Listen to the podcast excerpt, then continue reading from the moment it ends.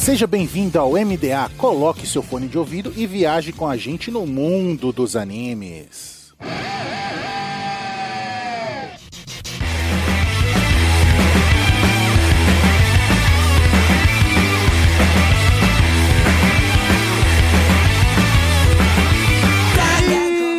Estamos no ar com o MDA, seja em um navio pirata ou em uma nuvem voadora, viajem com a gente no mundo dos animes. E nesta semana vamos viajar no mundo de Noragami.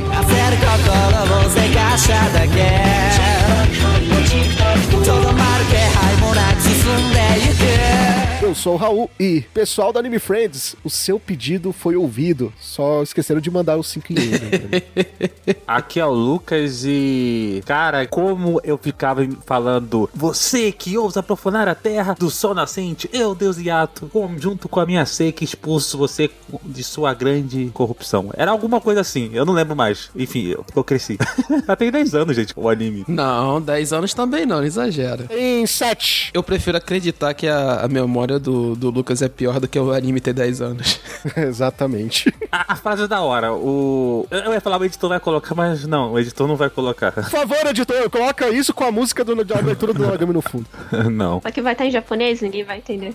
Aqui é o Carlos e Noragami é o tipo de anime que podia ter aparecido na TV brasileira, dublado, bem gostosinho, cheio de trejeito. Merece, né, cara? É uma cara de anime dessa época, né, velho? É, realmente, eu, eu vejo o Noragami, ele tem todas aquelas características que eu acho que as pessoas iam gostar de ver dublado. Tipo, eu queria muito ver Noragami dublado. Olá, pessoal, tudo bom? Prometo não fazer SMR durante o podcast, só porque eu tô com um microfone da hora. Mas eu sou a Carolina Facaia e vamos falar sobre um anime que eu tenho muito carinho. E vocês perguntaram da frase? E eu achei a frase aqui completinha. Você que veio profanar esta terra do sol nascente, como eu advento, eu, o deus Yato, junto com você que expulso sua corrupção. Despedaçar. Essa é a minha apresentação aqui. Ah, é melhor do que eu fazendo, viu? Por N motivos.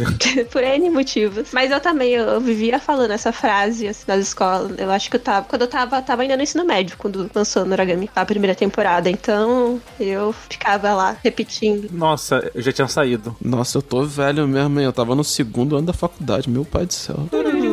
Enquanto nós esperamos aí os 5 ienes do Anime Friends, bora ouvir os e-mails.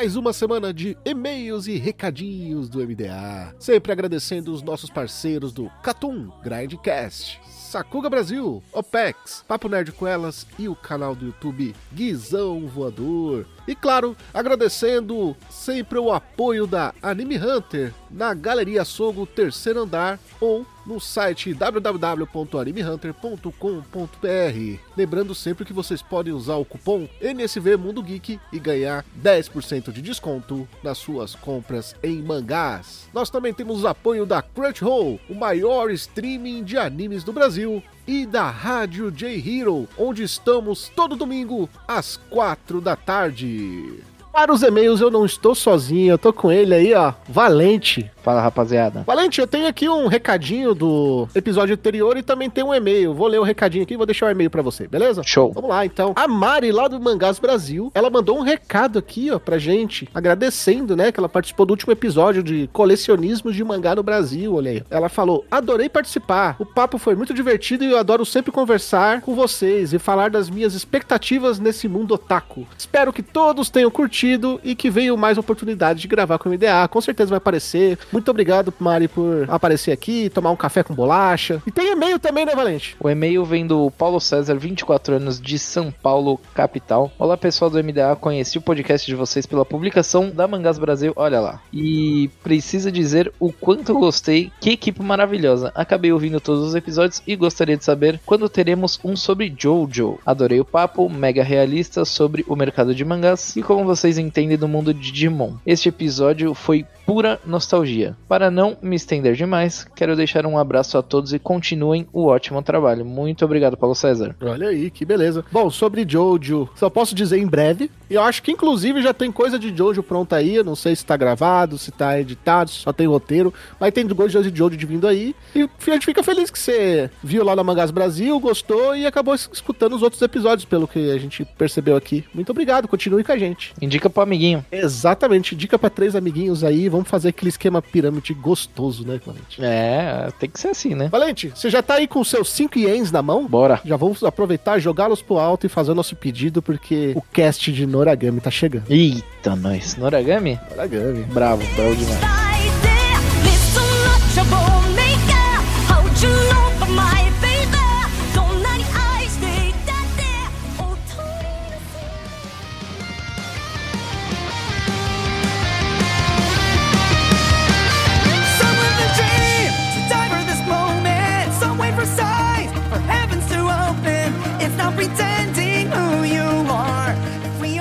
E voltamos com os dados técnicos de Noragami. Hoje vamos falar apenas da primeira temporada, que consiste em 12 episódios. Também tem dois OVAs. É o OVA lá que eles vão esquiar, se eu não me engano, e o outro eu não lembro, mas eu sei que um é que eles vão esquiar lá. É, não muda em nada, né? Não, é um OVA service. É só pra cobrir as partes, as tirinhas engraçadas do mangá. O outro é aquele da Bichamon, do piquenique. do gênero ação, aventura, comédia, romance e sobrenatural. Estreou aí no dia 5 de janeiro de 2014 e terminou a primeira temporada no dia 23 de março também de 2014 pelo estúdio Bones. A fonte é o mangá com 23 volumes, demografia Shounen, publicado pela editora Kodansha, revista Monthly Shounen Magazine. O autor é Adachi Toka. Eu acredito que seja um pseudônimo. Na verdade, são duas mulheres, né? A e a Toka. Aí eles colocam tipo, tudo junto, a Dashi e Toka. É uma dupla feminina. Uma é responsável apenas pelo character design, assim, dos personagens, e outra desenha os fundos. É tipo a Shirog Muto, né? Isso. Então vamos lá, vamos passar a sinopse de Noragami. Yato é o deus menor, cujo sonho é ter um santuário e muitos seguidores para adorá-lo. Entretanto, ele é um deus quase desconhecido, e sua única parceira que o ajudava a realizar os desejos dos humanos decide deixá-lo e passa a ajudar outro deus. Enquanto ele tentava realizar um desejo sozinho, Ikihyori, uma estudante comum, salva de ser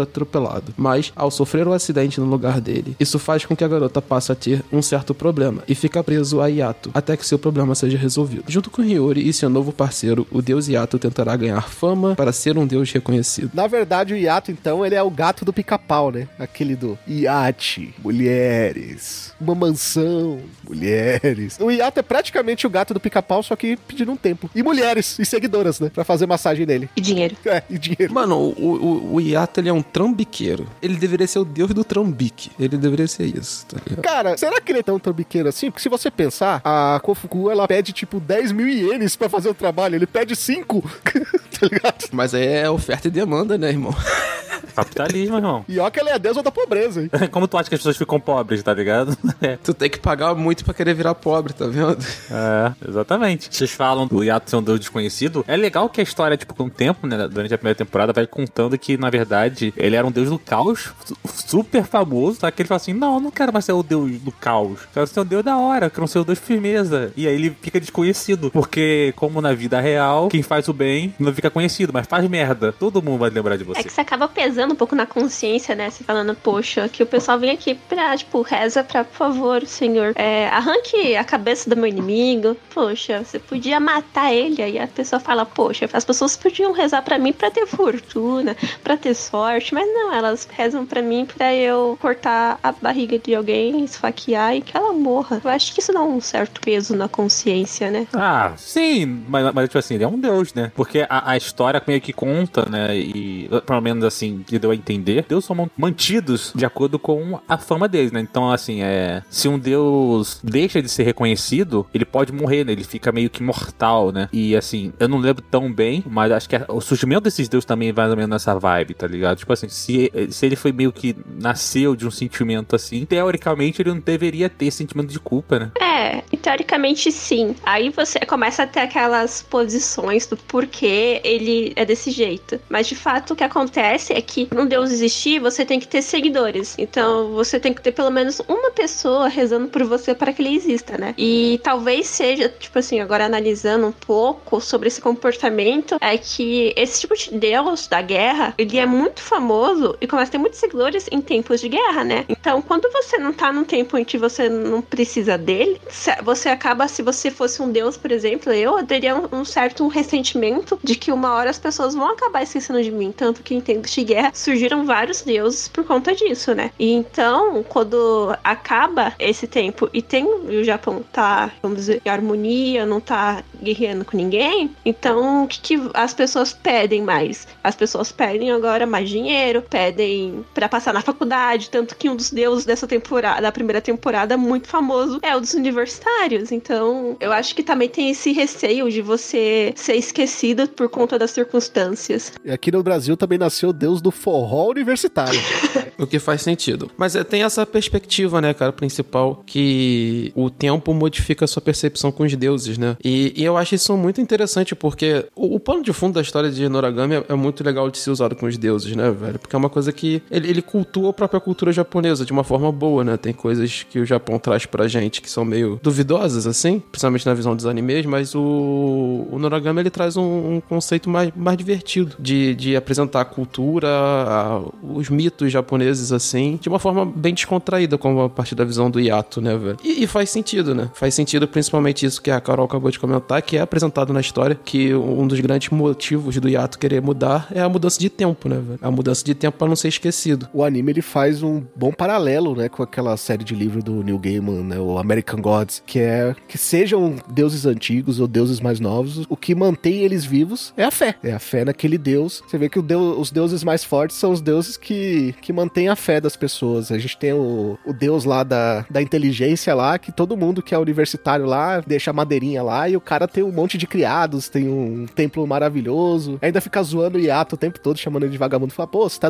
você fica dormindo na minha casa aí, escondido. O pessoal zoa ele, mas todo mundo tem um certo nível de respeito e até de receio, porque os caras sabem que, tipo, no fundo, que quem é a verdadeira identidade do Yato, né? Se o bicho ficar louco, ele pode até ser mortal, né? Mas o bicho leva uma galera com ele. A Kofuku fala disso, né? Ela até assusta o Yukini e a Hiyori, né? Quando ela comenta que ele. Não, ele é um idiota. Aí ela fala: um idiota? Ele é o deus da calamidade, meu amigo. Tomem muito cuidado com o que vocês falam. Vocês não sabem o poder que esse homem tem. Aí os dois ficam assustados, né? Porque eles não, não imaginavam que ele era um deus, entre aspas, mal, né? Ele era o deus do caos, né? E quem conheceu ele há pouco tempo, que era o caso dos dois, não tinha uma mínima noção que ele poderia ser tudo isso, né? É, tanto que, tipo, uma deusa que tem uma, uma, uma rivalidade com ele é a Bichamon, tá ligado? Que é uma, porra, é a Bichamon, mano. A deusa foda, tá ligado? Da guerra. É, então, ela tá atrás dele, mas, tipo assim, ela não, não, não subestima, tá ligado? Ela sabe que, tipo assim, não é uma luta fácil. E, e eu acho legal também, cara, a perspectiva que eles apresentam dos templos, né, cara? E aí já falando, fazendo só uma pincelada no que vem pra segunda temporada, né? A importância dos templos é esse negócio dos pessoas, das pessoas fazerem a adoração, né? Tem muito ligação com os templos. E é muito divertido, cara, é como eles brincam com isso, principalmente com essa coisa que o Lucas acabou de comentar do Yato ficar dormindo no templo dos outros, tá ligado? É, é muito bom, cara. O, o Yato vive de trambique, velho, depois que ele deixou de ser o caos, né, velho? Na verdade, o trambique é o caos, né? Então faz, faz sentido ele ser trambiqueiro. Ah, ele, ele deixou de ser o caos pra causar o caos na casa dos outros, né, irmão? Ué, o que faz bem, né? É melhor você fazer o caos na casa dos outros que na tua própria casa, né? É como a Carol falou, né? Em época de paz não sobra muita coisa. E aí sobrou pra ele missões que ninguém quer fazer também, né? Limpar o banheiro. O cara vai lá, tipo, arrumar a torneira. Nossa, eu adoro essa cena. Eu adoro a cena porque, por mais que ele esteja fazendo uns trabalhos muito aleatórios, ele ainda consegue fazer super bem feito. Eu amo a cena que ele tá lá com a escovinha tirando a manchazinha do banheiro. E ainda ganha uma cerveja no final. É, e ele sai super feliz por ganhar uma lata de cerveja, né? E uma moedinha, né? Uma moedinha lá que ele põe não, aquele, naquela garrafinha lá. Ele fica super feliz. Ele guarda o dinheiro numa garrafa de saquito. Cara, não, eu, eu fico lembrando que quando ele ganhou o templo dele, né? Que é um. é uma casa. É tipo aquele. Um, uma aquelas casinhas de cuco, tá ligado? Que a Yori dá pra ele, ele super chora com a casinha de cuco. Isso já é na segunda, isso já é na segunda temporada. É, Mas é divertido, só fazendo essa pincelada pra segunda temporada, porque é divertido porque eu não, eu não lembro se é uma casa de cuco ou se é, é um mini templozinho, aqueles que você coloca assim na casa. É um mini templozinho. Eu, eu tô zoando que é cuco porque. Parece. Sim, sim, sim. Mas é divertido a reação, é divertido.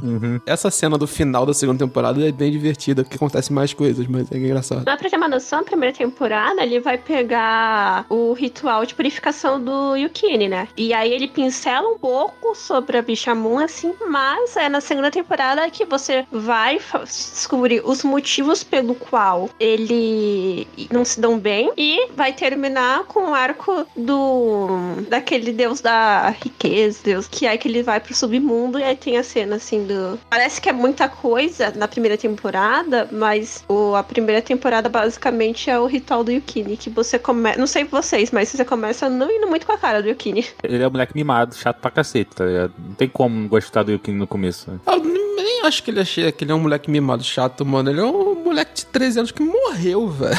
Então, tipo, eu ficaria puto também, velho. Ele piora quando ele vai pra escola e vê que as crianças da idade dele não dão moral pra vida que tem. E só ele, né, na solidão dele, consegue entender que ele não pode mais ver a família, ele não tem mais amigos, ele se vê sozinho naquele lugar, tendo que trabalhar como uma espada pra um cara que sua bicas pela mão. Não, e sem contar que um detalhe bem, assim, foi bem detalhe mesmo, mas é muito importante você reparar que quando um deus, ele pega um Shinki, ele sabe o passado dele, bem na hora. E se você parar pra pensar que naquele momento o Yato chorou, vendo o passado do Yukini, você deve imaginar que deve ter sido uma coisa muito tensa pra que ele morreu. E é um dos motivos do, do Yato fazer de tudo pra não abandonar o Yukini, né? Não só porque o Yukini é forte, ele realmente sente alguma coisa, sabe? Ele percebe que aqui ele precisa ajudar aquela, aquela alma, né? aquele espírito. É, porque Shinks adolescentes, naquela fase de puberdade, são bem problemáticos, porque tudo que o Shink sente, o deus ele acaba também sentindo. Então ele tá numa fase muito rebelde que nenhum deus, assim, gosta muito de trabalhar com.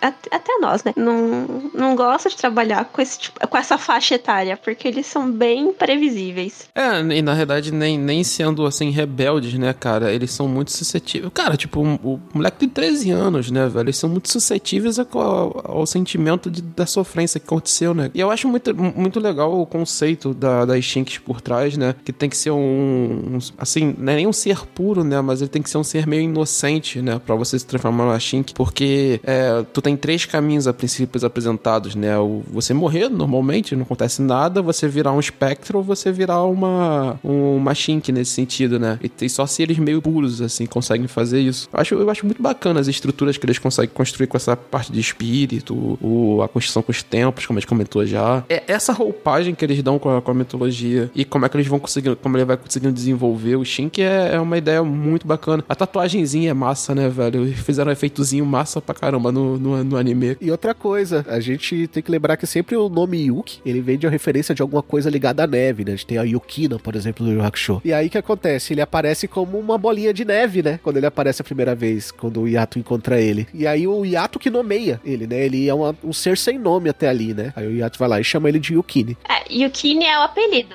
Seria bem mais específico, tipo assim, seria literalmente neve, porque é Yuki, né? Sim, sim.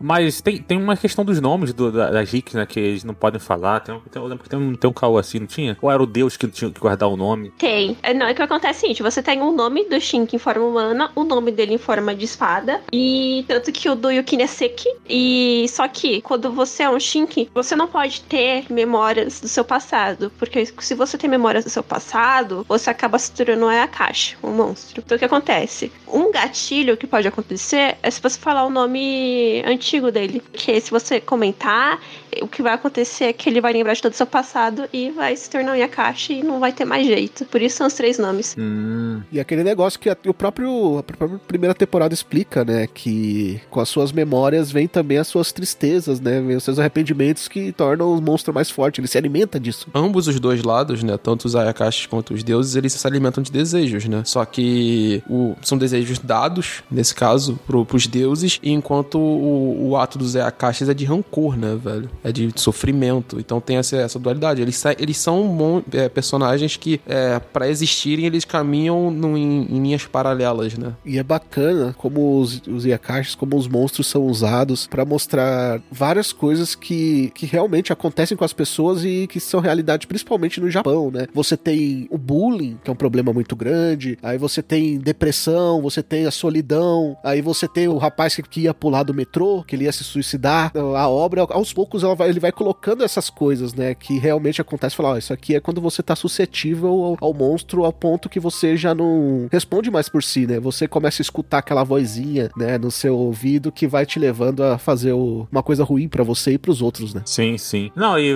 você também me lembrou, assim, a gente tava falando da, das Shinks, eu lembrei também que tem a ver a Nora, né? Ela é uma regalia que é- passou na mão de todo mundo, né? Ela aceita serviço de todo mundo, todo mundo colocou o seu nome lá. Ela acaba virando um estilo de Shink que ninguém quer. O Tenjin, ele comenta sobre isso, né? Ele fala, ah, mas qual o problema da Nora? Por que, que o Yato não aceita ela? Aí ele comenta, então, na verdade, a, a Nora é, é uma Shink que ela aceita serviço de todo mundo e ela fica pedindo pra todo mundo pra, pra ser arma, né? Então ela acaba sendo abominada por todo mundo. Ela não é fiel a ninguém. É, o problema principal da Nora é que ela não tem fidelidade nenhuma com os deuses, né? Ela acaba sendo um- uma pessoa um tanto, tanto infiel. E isso se torna, tipo, um tabu. Tipo, como você pode se. Porque teoricamente você tinha que ser fiel a um deus só. E só que, ironicamente, por trás, muitos deus usa a Nora. Só que ninguém vai assumir ela como uma Shinka oficial, né? Eu acho que esse é um problema também, né? Porque se você parar pra pensar que se tem um monte de nome, é porque outros deuses aceitaram também, né? É, ela tem um monte. quando o Tenjin ele explica isso, a Shink anterior do Yato começa a se sentir mal, né? Porque ele, na verdade, ela, fica, ela está a caminho de se tornar uma Nora, né? Porque ela, ela saiu de um deus e foi pra outro, né? No caso. Eu lembro quando dessa, no- dessa Nora aí, a. Dessa Nora, não. Caralho, que é o nome dela, mano. Que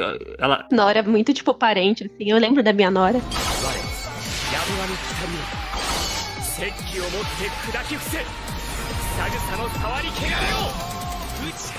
Cara, mas assim, eu vou puxar aqui um assunto que, que é um assunto que me incomoda um pouco em Noragami, tá ligado? Que é o eti. O eti me incomoda em Noragami, velho. Eu sinto que a obra podia andar sem isso. Porque, por exemplo, o design da, da Bichamon ah, passa por mim, tá ligado? Até, até vai certos momentos, mas tem coisas como, por exemplo, pô, no primeiro episódio tem a. No primeiro ou segundo episódio, a Hiyori, os caras têm que mostrar uma, uma cena de, de ela no banheiro com, fazendo orelhinha de gato com, com shampoo. Eu fico tipo, porra, mano, pra quê, tá ligado? Ou ela dando um- uma bicuda no sapo lá, monstro, quando o Yato tá sem espada, e ela tem que dar uma bicuda e a câmera tem que estar embaixo mostrando a calcinha dela quando ela chuta. É, Eu acho que não. Rola no mangá por causa. da- Até pelo gênero das autoras, mas. Carol, tu que é uma fiel leitora do mangá, tem algum et no, no- na leitura? É bem separado, porque quando aparece o Eti, o Eti normalmente. É, é que assim, no anime, eles pegaram não só uma- a série regular, mas também pegaram o spin-off, que não foi publicado no Brasil, mas foi publicado nos Estados Unidos, que é o Short Stories. E esse, ele tem. Ele é muito comédia. É basicamente só comédia. Tanto que os OVAs também são inspirados nisso. Nesse spin-off, tem muito Eti mesmo. Então, quase todos os momentos que tem Eti, na parte do anime, é por causa desse spin-off. A série regular, na verdade, o mangá, ele não é tão engraçado assim. Ele não tem uma pegada tão cômica assim. Ele já é uma coisa um pouco. Não digo séria, porque ele tem suas partes cômicas. Melancólica, assim, né? Mas ele é, é, ele é mais melancólico, assim. Mas as partes de Eti realmente foi mais a outra série. Tanto que, ó, um clássico que te aconteceu foi, eu acho que o episódio 4, que eles estão caindo eternamente de um prédio. Aquilo não acontece na série regular, que- isso acontece no spin-off. Tanto que o Yukini vê a calcinha dela, tudo assim. Só nessa parte do Yukini, o, o Eti se faz necessário, né? Porque o Yukini, ele precisa ter desejo pela Hiyori pra ele começar a ter pecados. Tanto que várias, durante a primeira temporada todinha, o Yato sofre, né? E ele sabe que, ele, que, o, que o Yukini tá olhando pra Hiyori, né? Eu, eu nem acho eti essa questão. Isso é uma questão de, de narrativa, tá ligado? Um, um moleque de 13 anos sentia é, tesão, no caso, por uma mina de 15, 16, assim, que é a Hiyori. É normal, tá ligado? Tipo, isso, isso, isso é tranquilo de se passar, tá ligado? Não tem problema nenhum. O, o problema pra mim são essas cenas que a gente acabou de comentar aqui, pelo que a, que a Carol acabou de falar, é do spin-off. Que, tipo, mano, é gratuito, tá ligado? É- Essa cena, então, que eu falei, dos, as cenas do banheiro, com a Hiyori são estupidamente gratuitas, entende? Aí esse tipo de cena é o que me pega. Teve até uma cena que me, che- chegou a me incomodar, eu acho que antes do ritual de purificação, né? Que ela fica tomando banho de torneira, assim, toda beladona. Isso. 90% dos cenas de banho em anime, assim, geralmente são só pra, ah, olha só, tá ligado? Olha esse hate aqui. Eu sou um cara que eu não me incomodo muito com a existência do hate. Contanto que eu esteja assistindo anime sabendo do que vai ter, tá ligado? Eu até brinco uma vez com o Raul que eu falei assim, cara, Shokugeki no Soma, eu fui sabendo que ia ter hate, tá ligado? Mas, pô, eu sabia qual era o contexto que ia ter hate. E eu sempre trago de volta essa cena porque tava a cena que a Irina tava falando sobre o pai da Irina e que ele tava tomando colégio e tudo mais. A cena super séria, tensa. E aí tá a Irina se meio que molhada, não sei se era suor, se era água. Ela tá com a blusa branca. E aí tá aparecendo o sutiã dela, tá ligado? Eu falei assim, mano, a cena super séria e os caras fazendo um, um hatezão ali, tá ligado? Eu falei assim, caramba, mano, pra quê, tá ligado? Tipo, eu sei que você tem hate, mas, porra, mano, vamos saber pelo menos o timing. E você vê em A questão do público do público-alvo. É quando você vê que tem essas cenas de torneira aí com a, com a Hiyori. Só que quando o Yato vai se purificar, ele não tira nem a jaqueta. É bem isso. Aí tem um motivo, né? Porque tinha que purificar a jaqueta também. Coitado, ele só tem aquela jaqueta, né? Só tem aquela jaqueta. Oh, não, não, não. Ele tem aquela do, do Lapland que eles roubam no segundo episódio. É muito engraçado. Ele, e ele realmente acredita que o bichinho lá existe. é muito bom aquilo, cara. Chega a ser um pouco triste. É engraçado falar, porque pelo que a Carol comentou, eu nunca parei pra ler o mangá, eu tenho uma vontade de parar pra ler. O mangá é bem linear, assim, no- no- na ideia dele, né, de, de o feeling. E esse tom cômico em Noragami, ele é legal. Eu acho que ele, ele passa do ponto quando ele, ele vai pro eti tentando ser cômico, tá ligado? Que de vez em quando eu não compro. Mas é. Mas ele é legal, tipo, é- ele é um anime muito leve, velho. Você vê ele com uma leveza, com, uma- com as coisas acontecendo, e no momento que, coisa, que as coisas vão, vão realmente ficar complicadas, ele segue essa construção, ele não, ele não trava, velho. O, o ato de purificação do Yukine é pesado, tá ligado? Pô, o moleque tá virando demonão ali, Devilman. Então as construções são assim. Por mais que não ache que seja o que ele tenha feito seja algo incrível, mas na perspectiva do que tem que ser apresentado ali como um espírito, o espírito tem que ser puro, né, velho? Eu acho legal a ideia do, da purificação, ele ter que ele ter que fazer uma confissão, né? É uma ideia muito. É, é quase católica nesse sentido também, né? É bem coisa de religião.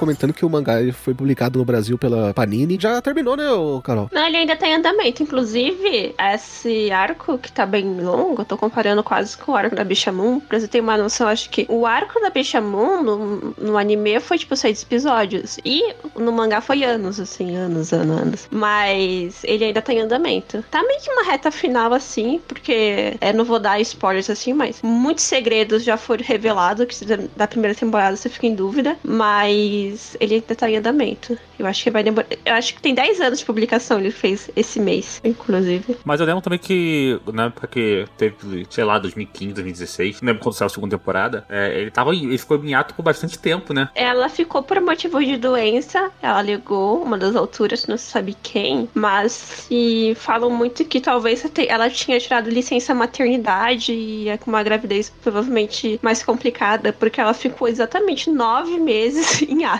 Acho que foi logo após, ou, ou um ano depois da, da segunda temporada, assim. Eu lembro que eu assisti a segunda temporada, aí eu fui, falei assim, ah, vou, vou pro mangá. Aí eu vi que alguém comentando que tava em ato, eu falei assim, ah, eu caí naquele, na- no meu próprio bait, né, que tem acontecido muito recentemente, que eu falo assim, vou deixar voltar, vou deixar juntar. E aí quando eu vejo tem muita coisa pra ler, eu falo assim, ah, que preguiça.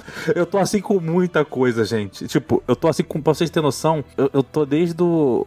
Falta dois episódios da primeira parte da segunda temporada de Zero pra eu assistir. Porque eu falei assim, ah, vai parar agora, eu vou assistir quando voltar a segunda temporada. E até hoje eu não voltei porque eu tô com preguiça. Mas pra você ter uma noção, ela nunca mais foi, assim, nunca mais foi a mesma em questão de periodicidade, assim. Tem muitos meses que ela acaba publicando metade, assim, do capítulo. E aí na próxima mangá, tanto que em 10 anos ele tem 23 volumes, né? Por quê? Porque ele ficou quase um ano em ato e tem essa questão de, se você pegar pra ver assim, os halls, tudo, é, ela volta volta e meia. É, capítulo 1, parte 1, ela faz só metade, depois parte 2. E às vezes ela fica um mês em atos. Não é nenhum tocache, é, da vida, mas ela faz bastante pausas até assim. Pra, principalmente se você para pensar que revista ela publica, né? Que é a mesma que publicou Fairy Tail, né? Se eu não me engano. Não. É qual? Ela. Ela é mens- Essa é a mensal da Kodansha. É a Monthly Shonen Magazine. Ela publica quais esse daí da Monza?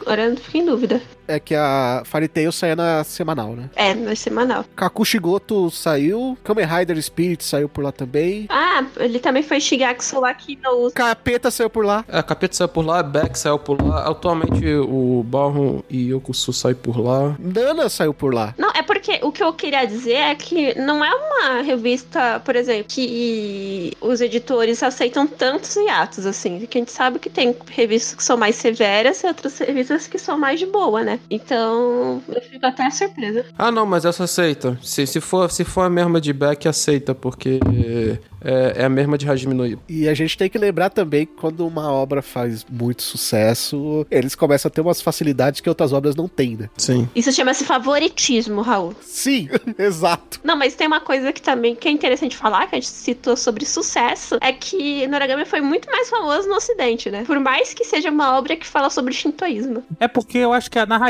né? tipo, eu acho que os efeitos, tudo assim que eu falei assim, ah, eu gostei muito do Noragami dublado pelo, pela forma como ele é. E eu acho que é justamente por isso que faz sucesso no Ocidente, né? Ele tem uma história, de, ele tem uma forma de contar a história que casa muito com o que a gente gosta, sabe? É tipo aquela questão do protagonista, a questão da, do ritual pra ter efeito de, pra ganhar o poder, sabe? Aquela, aquela frase que ele fala, aí ele tem todo aquele vídeo, a animação, e aí ele balança a espada, tem o brilhozinho, aí quando ele corta o monstro, o monstro brilha. Pô, tu- mano, querendo ou não, aquilo ali, como meus amigos aí do Carlos conhecem, o Juninho fica doido, velho. Quando vê frase de efeito, monstro brilhando, Power Ranger, filho. O Juninho fica doido. A gente tem que lembrar que até a Hiyori tem um golpe com frase de efeito, aquela voadora dela lá. Verdade. Não, ele, ele, é um, ele é um shonen muito competente, né, velho? Assim, estruturação e tudo mais e tal. E eu acho que, tipo, o ato de eles trazerem a comédia dos, dos, do spin-off pra dentro, ele, ele cria esse ritmo que o ocidente gosta. O que é um filme da Marvel? O filme da Marvel é cheio de punchline, superpoder, comédia e uma porradaria muito louca, tá ligado? É o que Noragami entrega, sabe? É um estilo de, de narrativa muito ocidental. É engraçado, ele, é- ele é muito oriental na estrutura de, de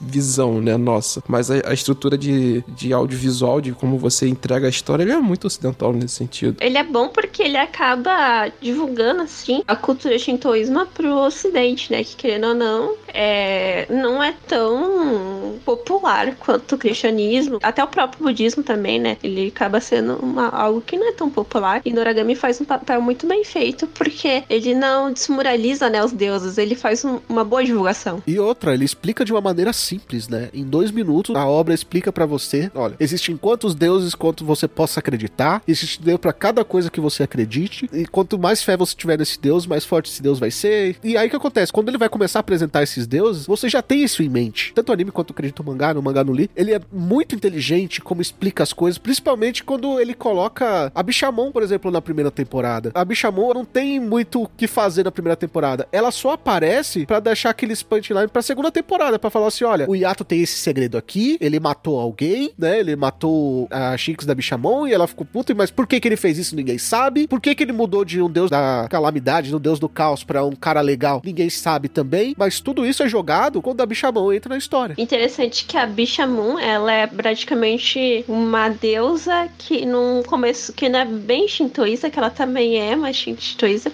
só que ela, é como posso dizer, ela é uma deusa meio que emprestada de outra cultura, né? Que é a Vasaravana, né? É, mais, é muito interessante isso, de, tipo, que mostra que os deuses, eles necessariamente não precisam ser todos japoneses. E vai de encontro com o que eles explicam em começo, né? Existem quantos deuses quantos você possa acreditar. Já pensou, ele vem pro Brasil e, tipo, o Ronaldinho Gaúcho é representado? É, ele já é um bruxo, né? Mas eu já sei que quando o Ronaldinho morrer, vai ter estátua, ele vai ser Deus, irmão. Aquilo ali não tem como, irmão. O deus dos rolê aleatório. É isso aí. É, é o Deus do rolê. O vilão final aí, que é o vilão filler, ele, querendo ou não, é praticamente isso, né? Se eu não me engano, ele explica alguma coisa de ele ter sido humano e acabar tendo a fé das pessoas e ter virado um deus do caos, né? Depois que tem o anime, né? Ele fica muito popular, né? Então aí a a Dashtoka, ela faz um spin-off, assim, contando, tipo, é basicamente uma adaptação da história daquela trivia pro mangá, né? Na verdade, foi só uma no final, mas dando uma pincelada, é muito,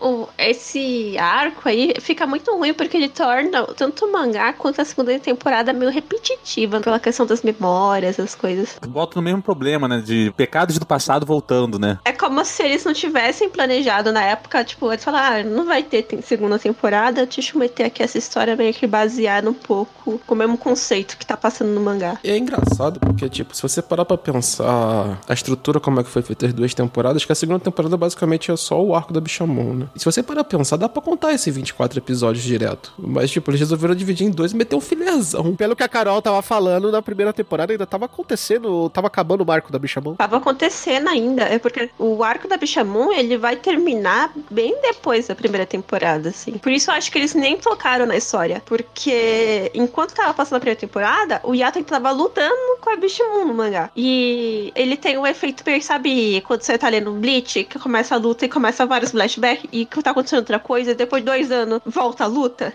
Era isso que acontecia. É, mas o bom de Bleach é que você lê isso em, em um segundo, né, velho? Enquanto um- demorar mais de um mês pra ler em, em Noragami é tenso, né? É, tô até comparando aqui na, na internet. A primeira temporada de Noragami foi no começo de 2014. A segunda temporada foi no final de 2015. Ou seja, você tem um, realmente um pouco mais de um ano entre uma, uma temporada e outra. E aí é o que eu tinha comentado com, com o Raul. Eu falei assim, mano, eles quiseram lançar o anime. Como ainda não tinha um bom clímax pra eles terminar a primeira temporada, não tinha um bom lugar pra terminar. E falei assim, ah, vamos inventar um boys aqui. E é isso. Parece realmente uma grande propaganda do que tá sendo publicado no momento, né? Porque você tem o, o mangá Noragami, aí você tem as histórias do spin-off, aí eles encaixam a, a vilã do arco atual do mangá, né? Que no caso era a Bichamon, tudo na mesma temporada, né? E sem contar que, se você parar pra pensar, na segunda temporada, o mais importante não é nem tanto a Bichamon, porque aquilo, é claro, é importante por conta de construção de personagem, é pra você entender, mas o considerado mais importante é o arco do Ebisu, que infelizmente foi muito acelerado. Só que você vai ter a questão do nome do Yato e vai, e vai ter novos personagens que são, que vão fazer uma diferença muito grande pra história.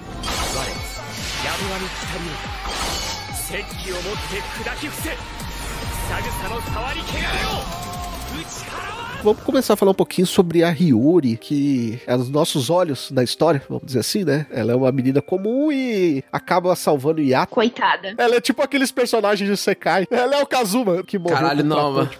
mano, aquilo ali é muito... Eu não queria... Como que é a mesma frase do Yusuke, velho? Não queria conhecer o outro mundo por querer. Piada inicial da obra, né? Porque a Hiyori, ela, ela ganha o poder, entre aspas, de separar sua alma do corpo. Só que ela faz isso sem querer. Ela perde pede ajuda do Yato, né? Ela compra o Yato lá com 5 ienes, né? Os serviços do Yato pra ajudar ela. Só que o Yato não faz ideia do que fazer. Então ele fica enrolando ela. Eu adoro porque aquela cena lembra muito Yu Hakusho. É uma cena de rock show, mas como os moleques falaram, é uma cena. ago- Agora virou a cena do Isekai, né, velho? Porque, meu pai do céu. Mas essa cena até que é muito comum. A gente tem no Digimon também essa cena, né? É um clássico. Sim, sim, sim. Sim, parece que todo dia alguém é atropelado por um caminhão no, no- no Japão, né, velho? Mas eu acho que a Ayori, eu acho que é muito engraçado, porque um clássico, tipo, você pagou barato pelo serviço e a pessoa não vai atender do jeito que você quer.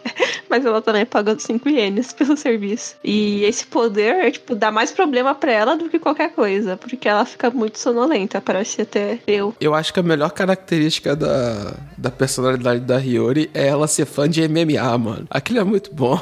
O que ajuda muito ela. MMA não. Ela gosta de luta livre. Ela gosta daquelas paradas tipo. É wrestling. É Não, wrestling não, que ela é, gosta. Você olhando assim as cenas. Parece o WWE. Isso, tipo gigante do ringue, assim, WWE. Tipo, muita luta, sabe? É, exato. Não, mas tu tá ligado que no Japão WWE e wrestling é muito famoso, né, velho? Tanto que tem, tem uns eventos pra lá, esse tipo de coisa. Tem essas, tem essas noias no Japão. E é tipo um segredo, os pais dela nem imaginam que ela é fã de luta livre. Tanto que o golpe dela é uma cópia de um lutador que ela acha maneiro, né?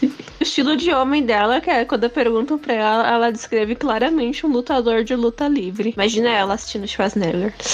Delícia. E engraçado que o, de- quando o Yato, né, conversa com o Tenjin e descobre que a única maneira de resolver o problema dela é com ela esquecendo dele e do. e o- Ele é um grande carente, né? Ah, se você pensar que ele, ele usa um pano de chão de babador, tá ligado? E usa a mesma jaqueta. E ele dorme na casa dos outros. É, então o cara é carente mesmo. E o grande detalhe é que o fica claro é que. É claro que tem uma, uma estruturaçãozinha de romance ali, mas tem uma gratidão muito grande também do Yato, porque oficialmente mesmo, assim, a vez que, que ela salva ele, não é o acidente de caminhão, mas sim ela salva ela duas vezes, né? Quando ele. Quando a Bichamon cerca eles, e depois no ato do Yukini, né, velho? No ato da, da purificação. Ele, ele tem total noção disso e é muito grato a ela, velho. Então tem toda essa construção. É claro que tem uma construção meio romântica, mas também de camaradagem entre os dois bem forte, assim, né? E a carência ajuda nesse sentido. É porque, na verdade, ele, ele não quer se separar de ninguém, né? Parar pra pensar. Se ele puder, ele não se separa nem da Kofuko. Se ele puder, ele continua dormindo no, no templo do Tenji. É tipo assim, ele é uma pessoa super carente. Mas ele não separa da Kofuko porque a Kofuko dá dinheiro pra ele, né? Não, a Kofuka é um personagem muito engraçado, meu pai do céu. É do gag lá da- de comédia e tudo mais e tal, mas o episódio do maluco se jogando eternamente da- da- da- do bagulho é muito engraçado, cara. Eu, é, é idiota demais aquilo, cara. E ainda mais que o, o cara que anda com ela ser o Yakuza bravo é muito bom, velho. E ele ser super carinhoso. Da hora o Yato virando e falando assim, ó, toma cuidado aí, porque ele gosta de criancinha. Tadinho dele. É que, tipo, de acordo com a história, ele tem cara de pedófilo. E ele gosta de criança não no sentido pedófilo, ele, ele gosta de criança. Então ele fica lá olhando pras crianças e o pessoal fica pensando, ah, esse aí, ó, esse pedófilo, fica olhando pras crianças. Faz sentido, porque a deusa dele tem mó, é mó loli, né, velho? Então faz sentido. O melhor é que ele não gosta do Yato, porque o Yato chega lá falando que ela é namorada dele e ainda, ainda leva o dinheiro dela. Quem nunca? Quer dizer, isso não se faz, gente. Não, ela é uma personagem maravilhosa. Deuses, eles são bem construídos. Tipo, a personalidade deles, tanto a Kofuku, tanto quanto o Tenji, assim, até mesmo a Bishamu, é interessante porque eles têm personalidades muito fortes, assim, e eu acho bacana. E faz sentido, você parar pra pensar, o Yato ser namorado dela, né? Porque ela é a deusa da pobreza, ela deixa todos os namorados dela na merda, e ele fica na merda, né? Ele é um cara que ele não tem nada. Tadinho. Ô, mano, eu acho que ela é pior do que o Yato, mano. Meu Deus do céu. Ah, é porque, tipo assim, você tá perto do Yato não te causa tantos problemas quanto você tá perto da Kofu. Já começa por aí. É até por isso que o, o agente dela tem que ser o Yakuza, tá vendo? Pra fazer merda mesmo. Ah, O Yakuza é muito bom, mano. Meu pai do céu.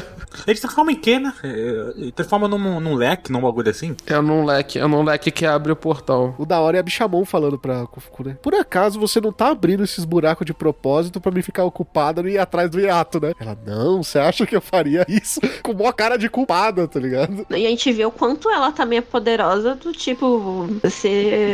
Você tá só treta com o Yato, mas mexe comigo pra você ver o que acontece. Que ela faz uma olhada assim que a bicha Moon nem fala nada. Se você me ameaçar, eu vou ficar o dia todo com você pra ter azar.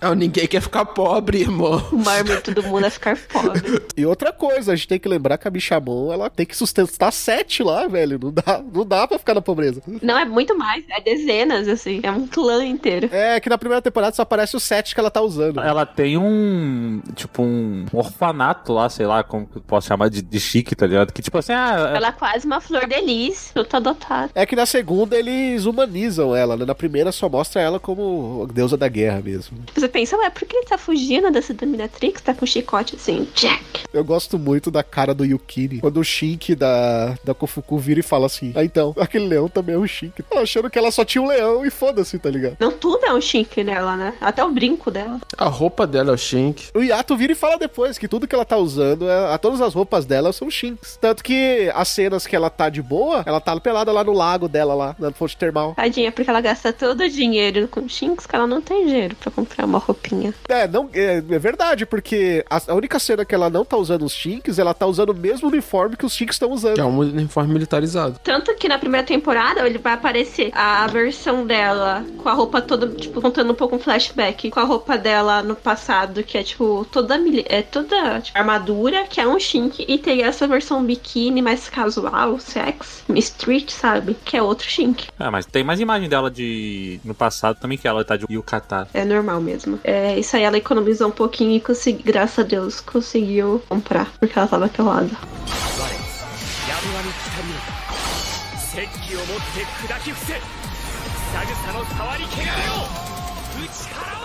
A gente tem que falar, né? A animação é bonita pra caralho desse anime, né, velho? Muito bem feito pelo Bones. Eu acho que a primeira temporada excede cenas estáticas. Cara, é muita cena estática, mas que a arte é bonita pra caramba, é. E as, e as cenas de batalha são bem feitas. Cena estática de, bem dirigida não, não causa problema. Só que excede, cara, sabe? Você vê, tipo, é muita cena estática. É muita cena que não tem personagem nem mexendo a boca, sabe? Se você parar pra olhar. Porém, é aquele negócio de você pegar e usar o orçamento na hora certa, porque as cenas de luta, as cenas de ação estão todas bem animadas, coreografadas e tal. E a trilha sonora é bem legal. Gosto também. Eu gosto muito da música de abertura do, de Noragami, cara, da primeira temporada. Eu gosto da trilha sonora com os rapzinhos. Carol, você que leu o mangá, tem conteúdo pra uma terceira temporada? Tem, tem sim. Porque se você parar pra pensar que eles, eles fecharam o arco do Ebisu, depois vai ter o arco do pai, né? Então, tem sim. Tem bastante conteúdo. Se pá, Talarico? É, será que é um pai desse? Porque ele vai contar, você, tipo, no mangá, a gente já sabe o passado do Yukine,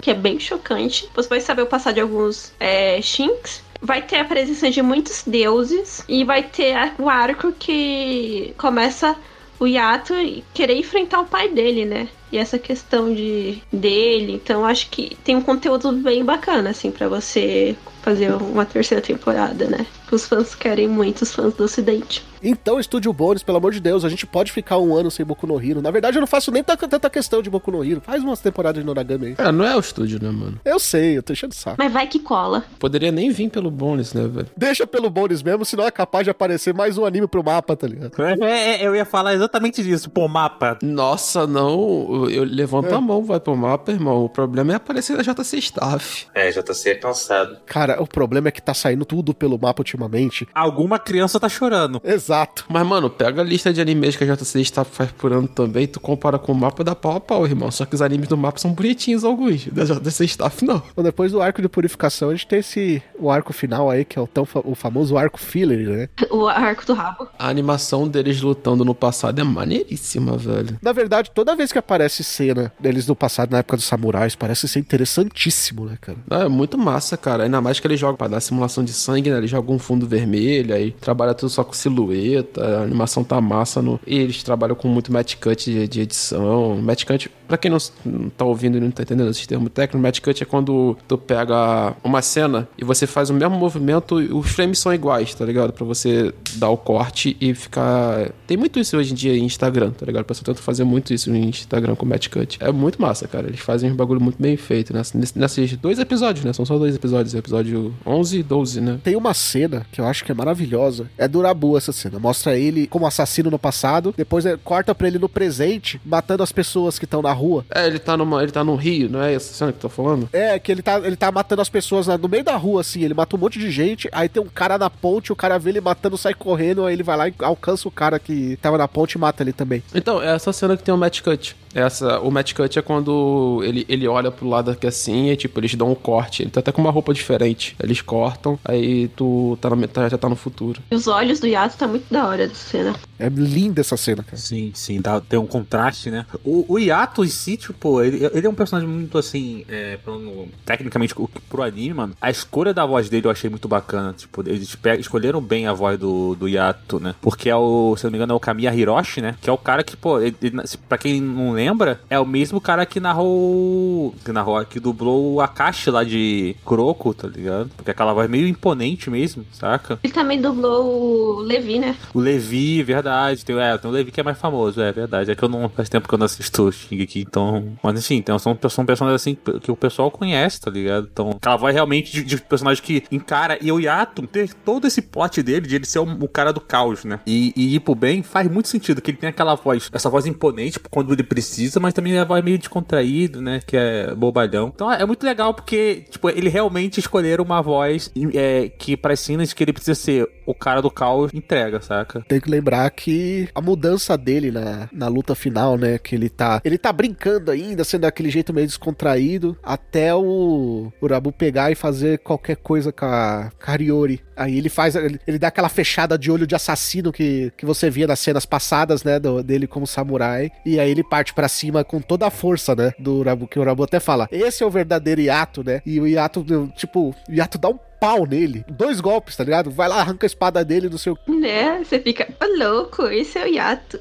Você chegaram a perguntar também sobre se teria material, só pra ter uma noção, Raul. É, a segunda temporada vai até o volume 10. E estamos no volume 23. Dá pra ter mais duas. É, ou mais, dependendo do pacing. É, se tiver arco muito longo, dá pra ser cortado em duas partes, né? A gente tem animes que vem fazendo isso ultimamente, o próprio Dr. Stone, né? É, Slime fez isso, o Rizero fez isso, enfim. Eu tô falando do Dr. Stone porque eu- eles estão vivendo daquela, daquele Stone Wars lá há muito tempo. Agora voltando pro rabo, é, no anime.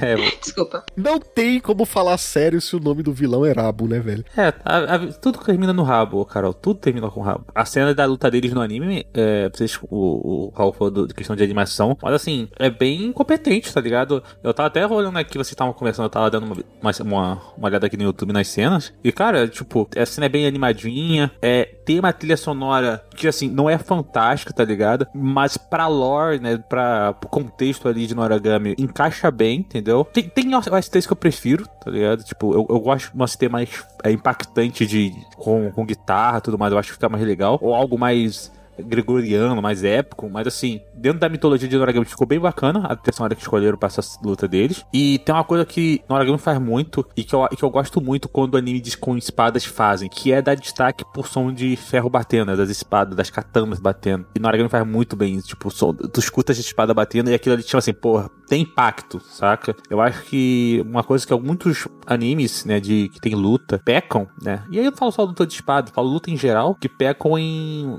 no impacto, né? Parece que os caras, tipo, só tão trocando ali. tem- é só frame, tá ligado? Na sonoplastia, É, sabe? Tipo assim, ó. Mas não só isso, viu, Lucas? Porque além do som, você é, tem muitas cenas que mostra o cara que tá perdendo, a chink dele, a espada dele tá, tá arranhada, tá com dentes, tá mostrando realmente que sofreu dano, sabe? Que a maioria dos animes parece que, tipo, as armas não, não- ou, ou racham, estouram, ou ficam perfeitas até o final. Parece que as armas não sofrem dano nenhum, sabe? Na, na, na maioria dos, dos animes de espada. O, já nessa não, você mostra, mostra realmente o dano que aquela arma tá sofrendo ali como- quando eles estão perdendo a batalha. E até explica que quando o Shink se recupera, ele, quando ele volta também, ele volta recuperado. né? Sim, e, e uma coisa que a Carol falou, né? Que ela, ela deu nome aos bois, né? Sonoplastia. E é legal porque eu falei na questão do impacto. Nessa cena que eu tava olhando aqui até da luta do, do, do rabo, tem muito som envolvido, né? A gente sempre falou, né? Que tem aquele som do- da pisada. O cara, o diretor de som, ele tem que saber o, o que, que ele quer dar foco, né? O Carlos pode falar um pouco mais sobre isso, né? Qual som ele quer que seja é, evidenciado, dar destaque, né? Porque eu não quero só uma coisa natural, eu quero uma coisa que seja realmente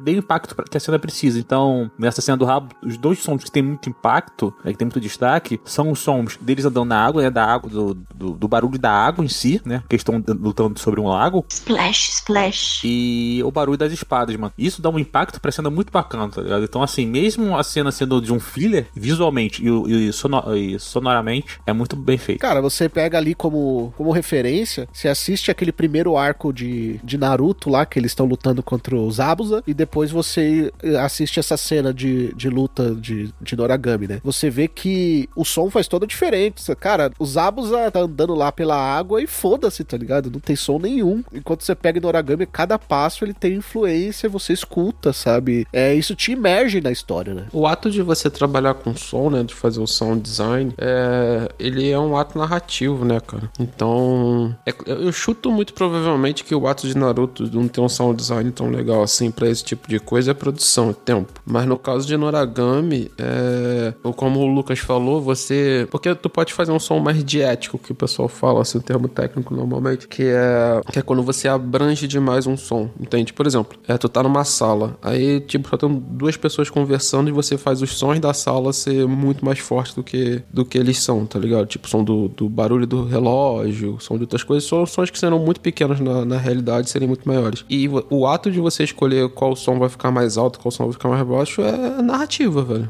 É o que vocês falaram, entendeu? É você ter, dar impacto narrativo. O que que eu posso, com o som, naquela estrutura de momento, ganhar mais força pra, pra minha narrativa, pra minha história. E aí eles escolheram. Hein, Carlos, aquela típica cena do personagem que tá esperando ou aguardando alguma coisa, ou tá ansioso, e aí ele fica ouvindo os cliques do, os cliques do ponteiro do relógio, né? E aí, tipo assim, caramba, tipo, na- naturalmente ninguém escuta o, o barulho do ponteiro no- do, relógio, né? Mas aí a cena faz você ouvir o ponteiro do relógio. E aí passa aquela sensação de realmente de expectativa, tipo, de, de ansiedade, né? Um exemplo em Noragami é aquela cena no começo do, do anime anime quando começa a aparecer um monte de olho. Quando o Yato já tá sem espada, começa a aparecer um monte de olho. Aí ele olha e fala: Não, são, são vários demônios fracos, mas são muitos, tá ligado? Aí que acontece? Você vê que cada olho que aparece faz um barulho, tipo, pac, sabe? E vai aparecendo e eles vão fazendo barulho. E quando eles se juntam também vai fazendo um som. E tudo ali, é, aquele som é o central. O som, inclusive, tá na frente do próprio Yato. Então isso te emerge, né? Você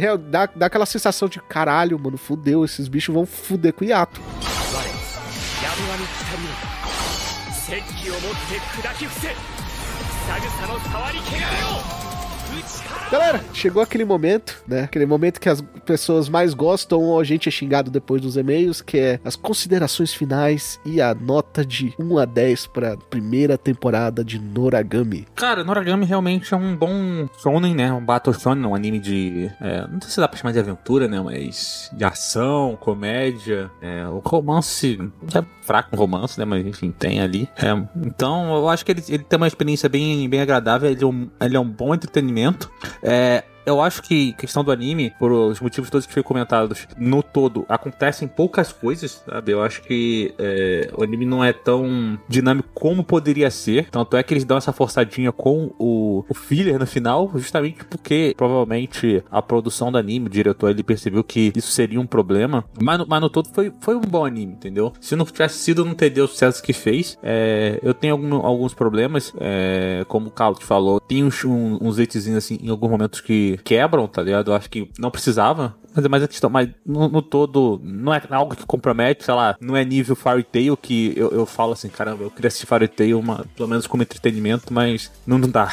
Não dá, não dá, porque ele destrói algumas personagens, saca? Eu falo sempre que, porra, a Erza é uma puta personagem e aí ela vai lutar com roupa de coelhinho. Pra mim não dá. Isso não acontece em Noragami. Então é, é, é mais de boa, mas ainda é um problema. O design do personagem eu acho também muito bacana. Eu acho que os personagens conseguem representar visualmente é, a, a personalidade dos personagens, a escolha das vozes eu achei muito bacana, né? Como eu disse, a voz da, da Kofuku, você consegue entender quem ela é, a, a voz do, do Yukini. E principalmente a voz do Yato, mano. A voz do Yato pra mim foi uma escolha assim absurdamente bem feita, uma escolha sensacional. A animação é fraca, né? Ela é bem compensada pelo design, que, é- que o design é muito bem feito. A- o estúdio Bones é um estúdio que sempre soube trabalhar com coloração. Tipo, se você vê os animes do estúdio Bones, são todos com, as- com uma coloração muito bem feita, sabe? Tipo, com cores vivas, com cores que. Pô, se tu vê, pega a coloração, sei lá, do Boku no Hero, pega a coloração do Noragami, tu pega no, no, do- você pega a, a coloração do Pop Mob, né? Você vê que são animes assim em questão de design, que questão de cor, pô, sempre consegue ter uma identidade, né? Então acho que Quem cai sem ser é um bom exemplo também. que é Kai Sensei. Então, assim, são animes assim que, pô, mano, azul, amarelo, pô, são coisas assim, pô, as cores quentes, né? Principalmente, elas cham- chamam a atenção. A trilha sonora de tudo isso é ok, tá? A trilha sonora é ok. A Carol falou que sonoplastia, sonoplastia é muito boa. Eu gostei muito da sonoplastia, eu achei a escolha bem feita, mas a trilha sonora pra mim ficou devendo, entendeu? A abertura pra mim é boa, mas a trilha sonora, né, que eu falo as background musics, elas ficam me devendo. Tem algumas que eles são assertivas, mas assim, elas não são marcantes, né? Elas são competentes, mas não são marcantes. Faz o trabalho dela e ponto. É, Tem alguns animes que é Pop Mob Psycho, assim, que dá pra tu lembrar de como é, é- é a, a BGM, né? E isso não acontece no Origami. Enfim, é, eu vou ficar com uma nota 7. Eu acho que a segunda temporada, ela tem uma subiria a nota, mas como é só a primeira temporada, tem a questão do filler, tem as- todos esses problemas que eu também citei, questão de narrativa, que pra mim da- deram uma arrastadinha no anime, eu dou nota 7. O anime é acima da média, mas tem alguns defeitos. Se eu for comparar Noragami no meio de anime, ele é acima da média. Se eu for comparar no meio de shonen, de batalha, ele é mais acima da média ainda. É, é meio simples assim, pelo menos pra mim, tá ligado? Ele é, ele é um anime muito divertido de se, de se assistir, né? Ele é um entretenimento muito gostoso. Mas ele tem momentos que me tiram. O Eti me tira muito da história, assim. É uma coisa meio desnecessária. Enquanto que a comédia em Noragami, ela, ela se apresenta muito bem. Eu acho até que podia ter um pouco menos. Acho que o ritmo podia ser um pouco mais denso, como parece ser o do mangá, de acordo com o que a Carol falou. Mas ela, ela ainda assim, ela não, não, não distancia a gente da obra. não- ela não é intervencionista, né? Mas o Eti é. E isso já me faz perder muito ponto, assim. Eu acho que são escolhas de, de cenas, assim, de, totalmente desnecessárias que não, não precisa. Não, não, não é nada necessário pra obra, não é nada que agregue a obra, e aí isso me tira muito. Tirando isso, eu tenho o, o meu problema com essa primeira temporada, a gente tá falando só da primeira, né? Se fosse a segunda, eu acho a narrativa da segunda temporada bem boa. Mas essa primeira temporada, dá pra dizer até que ela é meio arrastada, velho. Ela é uma temporada de, de um, um arco razoavelmente curto, que é o arco do Yukine, né? É um arco que começa no segundo episódio e vai se terminar no oitavo, nono episódio de uma forma muito bem arrastada, né? Você tem episódios ali que não precisavam existir, não tinham. Por exemplo, o episódio que eu gosto, que eu achei divertido, que é o episódio 4, mas que é deles caindo eternamente do lá do prédio, mas que não. Ele não tem motivo de existir nesse fato. Ele tem esse problema. A gente, como chegou a comentar da, da produção, né? Que é, eles fizeram um, um filler pra ter o gancho pra depois continuar ó, a história na, futuramente com o arco da Bichamon. Mas eu também, eu também me pego um pouco isso porque. É, planejamento, né, velho? Porra, se tu, tu percebe que tá tendo finalização de um arco importante pra obra, eu não, eu não sei também como é que são as negociações e tal, mas eu acho que valeria muito mais a pena. Espera, velho. Espera e faz. Faz o bagulho bom. Fizeram um bagulho bem legal, mas a segunda temporada tem um, um que a mais. É, eu vou dar um pouco a mais do que o Lucas anota, pra mim é 7,5. Ele é 7,5, se eu fosse comparar só com todos os shonens que saem por aí, ele seria maior, tá? Só pra deixar bem claro. Mas é 7,5 pra mim. Mas se tu for comparar com metade dos shoners de porrada que saem por aí, que não, não, não dão uma coçada no enredo que Naragami tá fazendo, aí a nota dele seria mais alta. Mas vale, vale super a pena, cara. Ainda mais o- a estrutura de que é o shintoísmo, as coisas assim, é muito massa. Eu, uma coisa que eu concordo muito com o Raul é o fato de a primeira temporada ela ser uma, uma temporada muito promocional, né? Então. Isso acaba deixando cair em certos pontos, porque uma coisa é certa, a segunda temporada e o mangá é muito melhor, assim, questão de narrativa. Pra vocês terem uma noção, a primeira temporada ele vai cobrir do mangá regular nove capítulos. Então ficou, você pode perceber que ficou uma coisa arrastada, ainda mais se você pensar que são capítulos mensais, 40 páginas. Eu gosto muito dessa te- temporada porque ela dá uma boa introdução dos personagens principais, né? Que vai estar na obra. E os personagens eles são super carismáticos. Mas questão de narrativa, ela é realmente um pouco mais arrastada comparada com a segunda temporada. E, mas como Battle Shonen, ele é um, um excelente shonen, assim. Ele é bem acima da média. Principalmente quando você vai pensar em quando ele foi lançado, né? Então, eu vou dar um, um 8, por questão, muita questão também por criatividade da história, assim, e dos personagens. Mas uma coisa certa é que ele seria uma adaptação, a, a adaptação mais fraca da história comparado com a segunda temporada. A minha nota, então, vai ser a maior. Ele 10 barra 10, perfeito. Quem não concorda, sai daqui. 10 barra 10, perfeito. Eu vejo Noragami ainda maior com as coisas que a Carol colocou aqui. Como o fato de a primeira temporada ser uma, uma montagem do mangá original, do spin-off e, e um arco filler, sabe? Então é uma obra que ainda Pra mim ficou maior, sabe? Porque você tem que fazer um roteiro juntando esses três elementos e tem que funcionar e tem que vender o mangá. É, na questão de funcionalidade, perfeito, cara. Funciona, vende o mangá. É, no Japão, a Carol falou que não, não vai tão bem, mas no Ocidente, porra, e o Ocidente compra mangá pra caramba. Estados Unidos tá aí pra comprovar. Então, na questão funcionalidade, é muito boa. Só que a gente também não pode deixar de criticar a animação em certos momentos, a questão do, do it que incomoda, a questão que você vê claramente que a história poderia ser feita em oito episódios tranquilamente, sabe? Tem episódios que são arrastadíssimos. Na minha opinião, ela é muito maior do que os shonens que a gente vê por aí. Isso é muito legal. Ele explica muito bem a questão do shintoísmo, sabe? Ele não é um mangá que fica chato, arrastado e preguiçoso explicação. Ele explica de um jeito muito rápido, você entende e a história continua. Então isso é um puta ponto positivo, porque a maioria dos, das obras que lidam com isso não conseguem fazer. Pra mim é 8,5. E com um 8,5, um 8, um 7,5 e um 7, nós ficamos aí com a média de 7,95. Olha aí, que beleza. E você? Qual é a nota que dá pra Noragami? Você gostou da primeira temporada? Comenta aqui, você quer um episódio só sobre Noragami e Aragoto, que é a segunda temporada de Noragami? Você quer que haja uma terceira temporada de Noragami? Conta pra gente. Manda aquele e-mail pra mda.nsvmudogeek.com.br. Nós ficamos por aqui. Até o próximo episódio. Tchau.